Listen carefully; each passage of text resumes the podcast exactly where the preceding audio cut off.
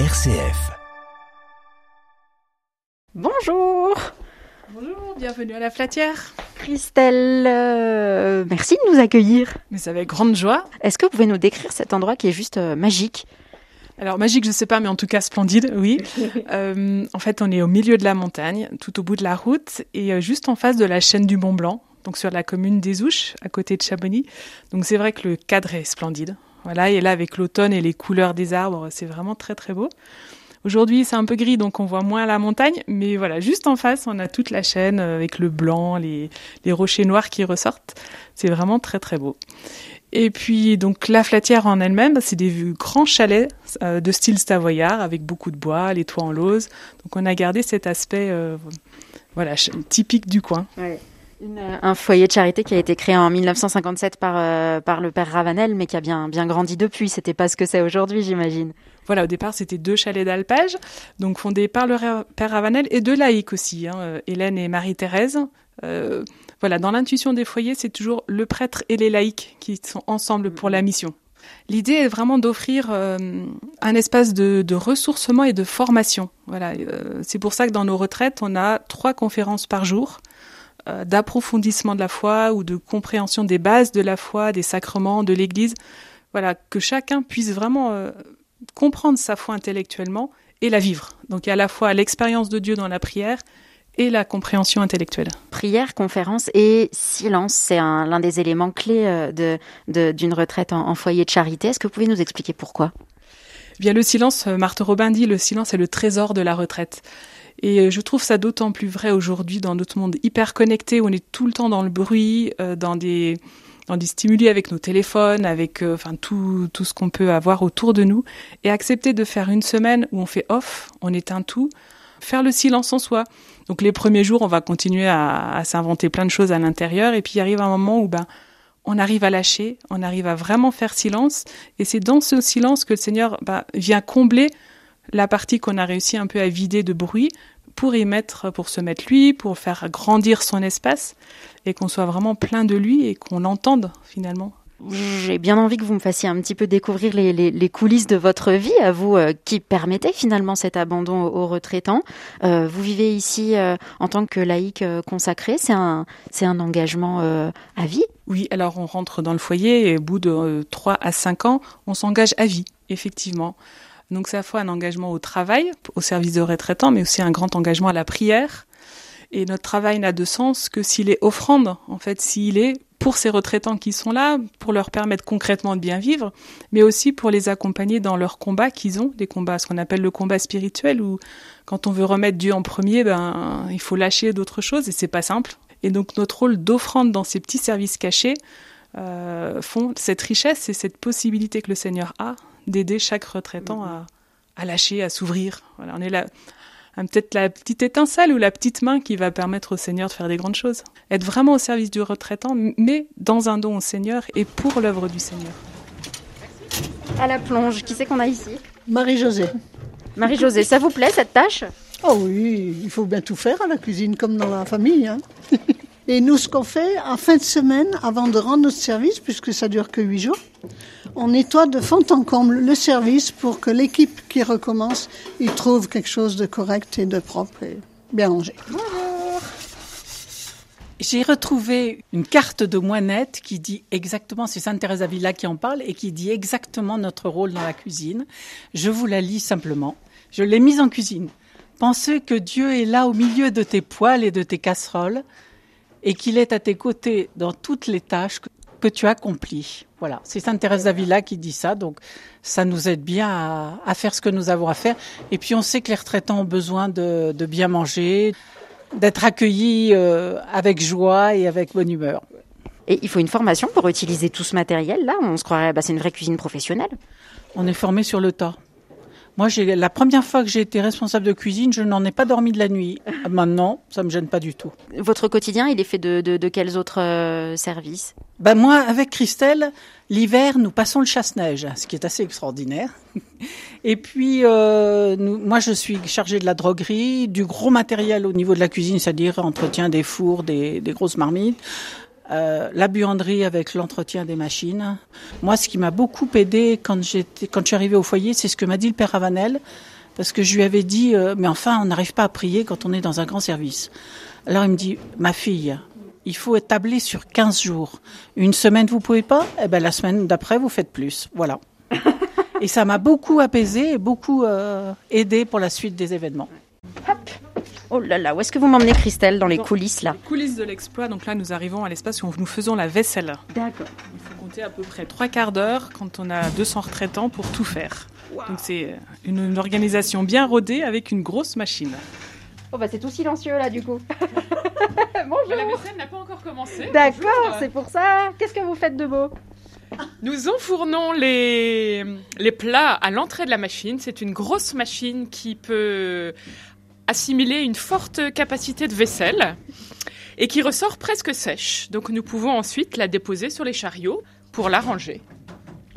Delphine, ça fait combien de temps que vous êtes là vous? Ça fait 20 ans que je suis membre de la communauté. C'est le premier foyer où j'ai fait une retraite et ça a fait tilt immédiatement. Et je me suis dit, c'est là que le Seigneur m'appelle. Vous êtes au Savoyard? Pas du tout. Je suis du plat pays, je suis ch'ti.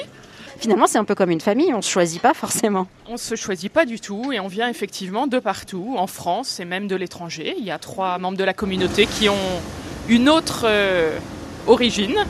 Et donc là, vous venez d'entendre le démarrage de la machine à laver, qui est assez bruyante et qui va peut-être devoir mettre un terme à notre interview. Non, on va se déplacer. Comment vous définiriez ce rapport que vous avez entre vous tous? Beaucoup de joie, avec beaucoup de richesse de- d'être si différents et complémentaires. Et puis, comme dans toute famille, avec des, des petits frottements qui peuvent intervenir. Michel, vous êtes l'un des rares hommes de, de cette communauté de, de 34 laïcs. Nous sommes trois, oui, plus les prêtres, oui. Qu'est-ce que ça fait d'être en minorité? Ça nous aide à grandir. Et vous, votre touche masculine, c'est quoi alors? C'est vrai que je la vois un peu à travers le travail, mais elle est aussi à travers les relations, elle n'est pas qu'à travers le travail. Et puis c'est peut-être la joie de, de cette vie ensemble qui, qui l'emporte. Voilà la salle à manger des retraitants, euh, voilà, qui est un ancien chalet euh, d'alpage au tout début, qui a été agrandi petit à petit. Donc on garde cette belle cheminée au milieu. Voilà, donc on a mis un insert et euh, ça nous permet de continuer à faire du feu. Donc ça c'est très chouette. Il y a une atmosphère ici entre le paysage montagnard, le fait que on soit dans les pierres, dans le bois. euh, Il y a une atmosphère d'authenticité, on se sent bien quoi. Voilà, et puis les carafes d'eau qui sont en marnaze. Donc voilà, on, on garde vraiment le cachet local, les petits bouquets de fleurs. Voilà. Bonjour Françoise. Bonjour Vanessa, Françoise, eh ben, les deux services cette semaine pour euh, au service des retraitants à la salle à manger. Est-ce que vous pouvez nous décrire l'ambiance d'un déjeuner en silence? Eh bien, les premiers, les deux premiers jours, c'est, il y en a qui connaissent pas du tout ça, donc euh, ils sont un petit peu perdus tout ça, et on sent à partir du jeudi matin, jeudi la journée, eh bien toute une détente, les sourires arrivent, euh, ils mangent plus, euh, voilà, il y a quelque chose qui passe entre nous après, alors euh, c'est c'est très sympa, on les sent plus heureux. Nous voilà dans la salle de conférence, Christelle. Après, on va à la messe ensemble. Est-ce que vous pouvez nous décrire ce lieu, puis nous dire ce qui s'y vit? Ben, la salle de conférence, un peu comme tous les autres chalets, on en a déjà pas mal évoqué, tout en bois, euh, même le plafond en bois, donc c'est vraiment le, le chalet savoyard. Donc c'est pas un amphithéâtre, mais c'est des, des tables avec des chaises autour, voilà, comme à la maison. Donc voilà, le prédicateur sur une petite estrade que tout le monde puisse le voir. Et derrière, la grande chaîne du Mont Blanc avec euh, toujours la baie vitrée. Euh, le père Ravanel, qui a fondé, euh, qui était cofondateur du foyer, disait que cette chaîne était l'icône de la création. La beauté de la montagne nous porte à regarder le Seigneur. Et du coup, ici, on écoute trois conférences par jour quand on est retraitant. Voilà, trois fois par jour, euh, trois quarts d'heure en principe. Des fois, ça déborde un peu, ça dépend des prédicateurs, pour avoir l'intelligence de la foi, comme on dit. Bonjour, Père Jean-François Hu. Bonjour Vanessa. Vous êtes le père du, du, du foyer. C'est quoi un père de foyer de charité? Eh bien, c'est un prêtre qui a été appelé à être très très présent au- avec une communauté. Et du coup, vous, vous vivez vraiment avec cette communauté euh, euh, de, de, de laïcs. Vous vivez cette vie fraternelle. Vous êtes là tout le temps? Oui, c'est une sorte de d'épousaille, si vous voulez. C'est une vie de prêtre aussi originale parce que vous prêchez euh, très très très très régulièrement euh, les, retraites euh, ici au, foyer de, charité. Ça représente quoi pour vous ce travail? C'est vrai qu'on prêche beaucoup, mais je suis pas le seul à donner des retraites. Moi, j'ai eu la grâce et la chance de faire des études en théologie, puis d'être professeur et directeur de séminaire, donc c'est vrai que j'avais un certain bagage. Je pense que c'était vraiment un appel de Dieu à un certain âge où ça pouvait avoir du sens que je puisse me donner euh, autrement dans l'Église. Est-ce que vous pouvez nous partager euh, une joie de, père de foyer de charité? Oui, franchement, elle est liée aux retraitants et à voir le nombre d'hommes et de femmes qui aujourd'hui euh, s'avancent vers Dieu, mais avec une vie très profonde et très généreuse et le Saint-Esprit. Allez dans la paix du Christ.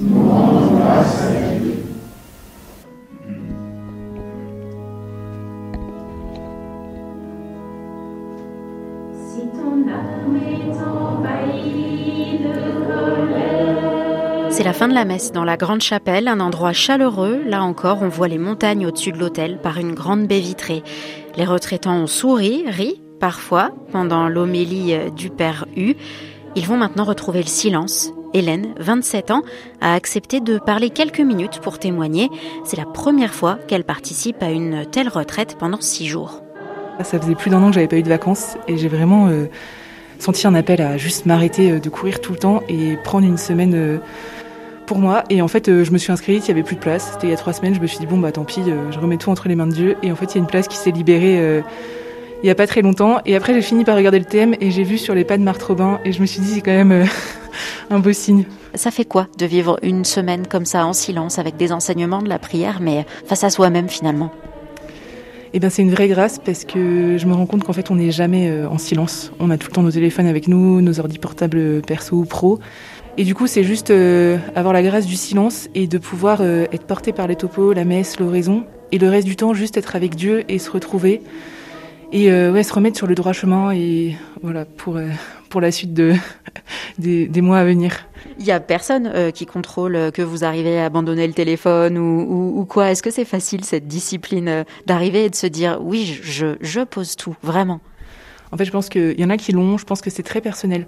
Je pense que ça dépend ce qu'on est venu chercher. Est-ce qu'on est venu se dire pendant une semaine je coupe totalement et j'en suis capable et j'ai envie de le faire. Est-ce qu'on est venu juste pour se reposer et pour euh, vivre un peu de temps avec le Seigneur. C'est vraiment chacun son, son envie. Euh, moi, j'avais vraiment envie de couper une semaine complète, mais euh, oui, personne ne surveille. C'est chacun selon ses envies et, et ce qu'il ressent au fond de lui comme besoin. C'est pas une retraite où on est accompagné spirituellement? C'est pas un manque, ça? On peut demander à avoir des prêtres. Donc, je pense qu'ils peuvent nous revoir si on en a besoin. On a la confession qui est possible. On a des membres du foyer qui seront disponibles pour nous si on en a besoin.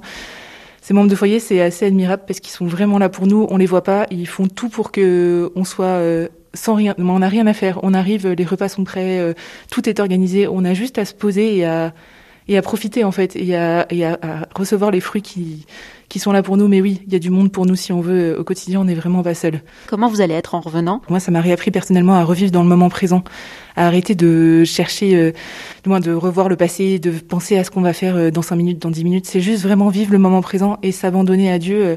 En fait, c'est vraiment ça qui est important. Et si on est capable de s'abandonner chaque instant, en fait, Dieu nous modèlera et, et guidera nos actions. C'est euh, des vacances particulières dont vous avez témoigné autour de vous? Ça n'a pas été très facile, mais euh, je l'ai dit au travail avant de partir. Tout le monde m'a dit oh, t'as vraiment de la chance de pouvoir profiter une semaine toute seule, coupée du monde. Cet appel au silence et à se retrouver soi-même, je sens que c'est un, quelque chose qui manque aujourd'hui. Mais du coup, la Flatière a cette dimension en plus euh, d'être au milieu de la montagne. Et euh, quand on habite en ville, c'est vraiment ressourçant. En fait, on a ce double aspect de retraite et en même temps de vacances à la montagne, où on peut aller se balader euh, quand on veut, où il y a des très beaux sentiers. Merci beaucoup. Merci à vous.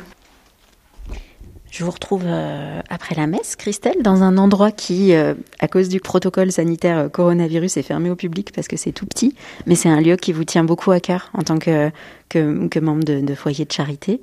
C'est cette petite chapelle de, de, Nazareth. Il y a une ambiance tellement particulière ici, une ambiance de paix. Oui, une ambiance de paix, une ambiance de prière et de une onction de paix, je pense qu'on peut dire. C'était vraiment le premier chalet qui existait ici quand, euh, bien avant que la flatière soit créée. Donc pour moi, c'était le lieu de vie. Euh, ça fait des centaines d'années que des personnes prient ici et ça se ressent. Euh, voilà, j'apprécie beaucoup aussi cet hôtel, l'hôtel qui est un établi, voilà, qui, qui, signifie bien que notre travail peut porter du fruit, que notre travail est offrande. Et puis le tabernacle, tout particulier, qui est une colombe eucharistique, cet oiseau, cet Esprit Saint, symbole de la Trinité. Puis le fourneau, enfin c'est le feu, le, on sent le foyer. Ouais. Voilà, dans un foyer de charité, d'avoir une chapelle foyer, euh, ça a beaucoup de sens. J'ai observé pendant la messe et j'ai vu un public qui avait l'air d'une diversité. Euh, j'ai vu un jeune homme euh, s'avancer, mais pas communier, donc peut-être en chemin vers le baptême. J'ai vu des jeunes, j'ai vu des cheveux blancs, j'ai vu des gens qui s'agenouillaient à des moments, d'autres pas. Est-ce que vous savez qui vous accueillez ici? Qui sont ces retraitants qui viennent se ressourcer Au service de qui vous vous mettez finalement? On se met au service du peuple de Dieu au grand sens, au sens très large. Nous avons effectivement des chrétiens bien enracinés qui viennent. On a des chrétiens de culture qui veulent, qui veulent comprendre ce qu'ils ont appris plus jeunes ou qui, qui ont été témoins de la foi de leurs grands-parents et qui ont envie d'en de, vivre. On a des personnes qui viennent parce qu'elles sont juste épuisées et elles savent plus vers qui se tourner et elles se retournent vers le Seigneur. Elles ont tapé retraite sur Internet et elles débarquent. Euh, voilà, on a vraiment tout public et puis des jeunes recommençants aussi euh, qui ont fait cette rencontre avec le Seigneur mais qui ont besoin de la comprendre. Et puis alors on reçoit des catholiques, mais on reçoit aussi parfois des musulmans, euh, des orthodoxes, des protestants, voilà, des incroyants. Tout le monde est le bienvenu du moment qu'il a cette ouverture de cœur et qu'il accepte de respecter le silence. Vous êtes relié à l'œuvre des foyers de, charité, voilà, vous êtes relié à tous ces autres foyers dans le monde. C'est important de se sentir appartenir à une communauté plus grande aussi. Oui, c'est important et d'œuvrer tous ensemble pour la même mission. Ça fait 50 000 retraitants par an au niveau du monde entier. On ne fera pas la même retraite à La Flatière et à Bujumbura. Euh, voilà, c'est très différent. Mais voilà, le Seigneur se donne, se donne avec ce que l'on est, avec le foyer qu'il a. C'est, euh, c'est, vous êtes aussi les témoins euh, euh, bah, de belles choses qui se vivent, d'une, d'une espérance. Voilà, à l'heure où on peut se plaindre euh, de scandales dans l'Église, de, d'une baisse de la pratique, euh, d'une baisse des vocations aussi, le nombre de prêtres qui chutent. Et eh ben vous, vous voyez quand même que Dieu travaille encore aujourd'hui. Ah oui, c'est incroyable, il travaille énormément. On est toujours frappé la retraite du 26 décembre au 1er janvier qui est ouverte principalement aux jeunes. Le père l'évoquait dans son homélie tout à l'heure, le nombre de jeunes qui sont engagés, engagés dans la foi, mais aussi engagés dans la société, à travers les colocations Lazare, à travers énormément de choses. Je trouve ça touchant. Euh, voilà, notre Église, notre monde est beau aussi. Merci Christelle de nous avoir accueillis. Avec plaisir. Et merci à toute la communauté. À bientôt.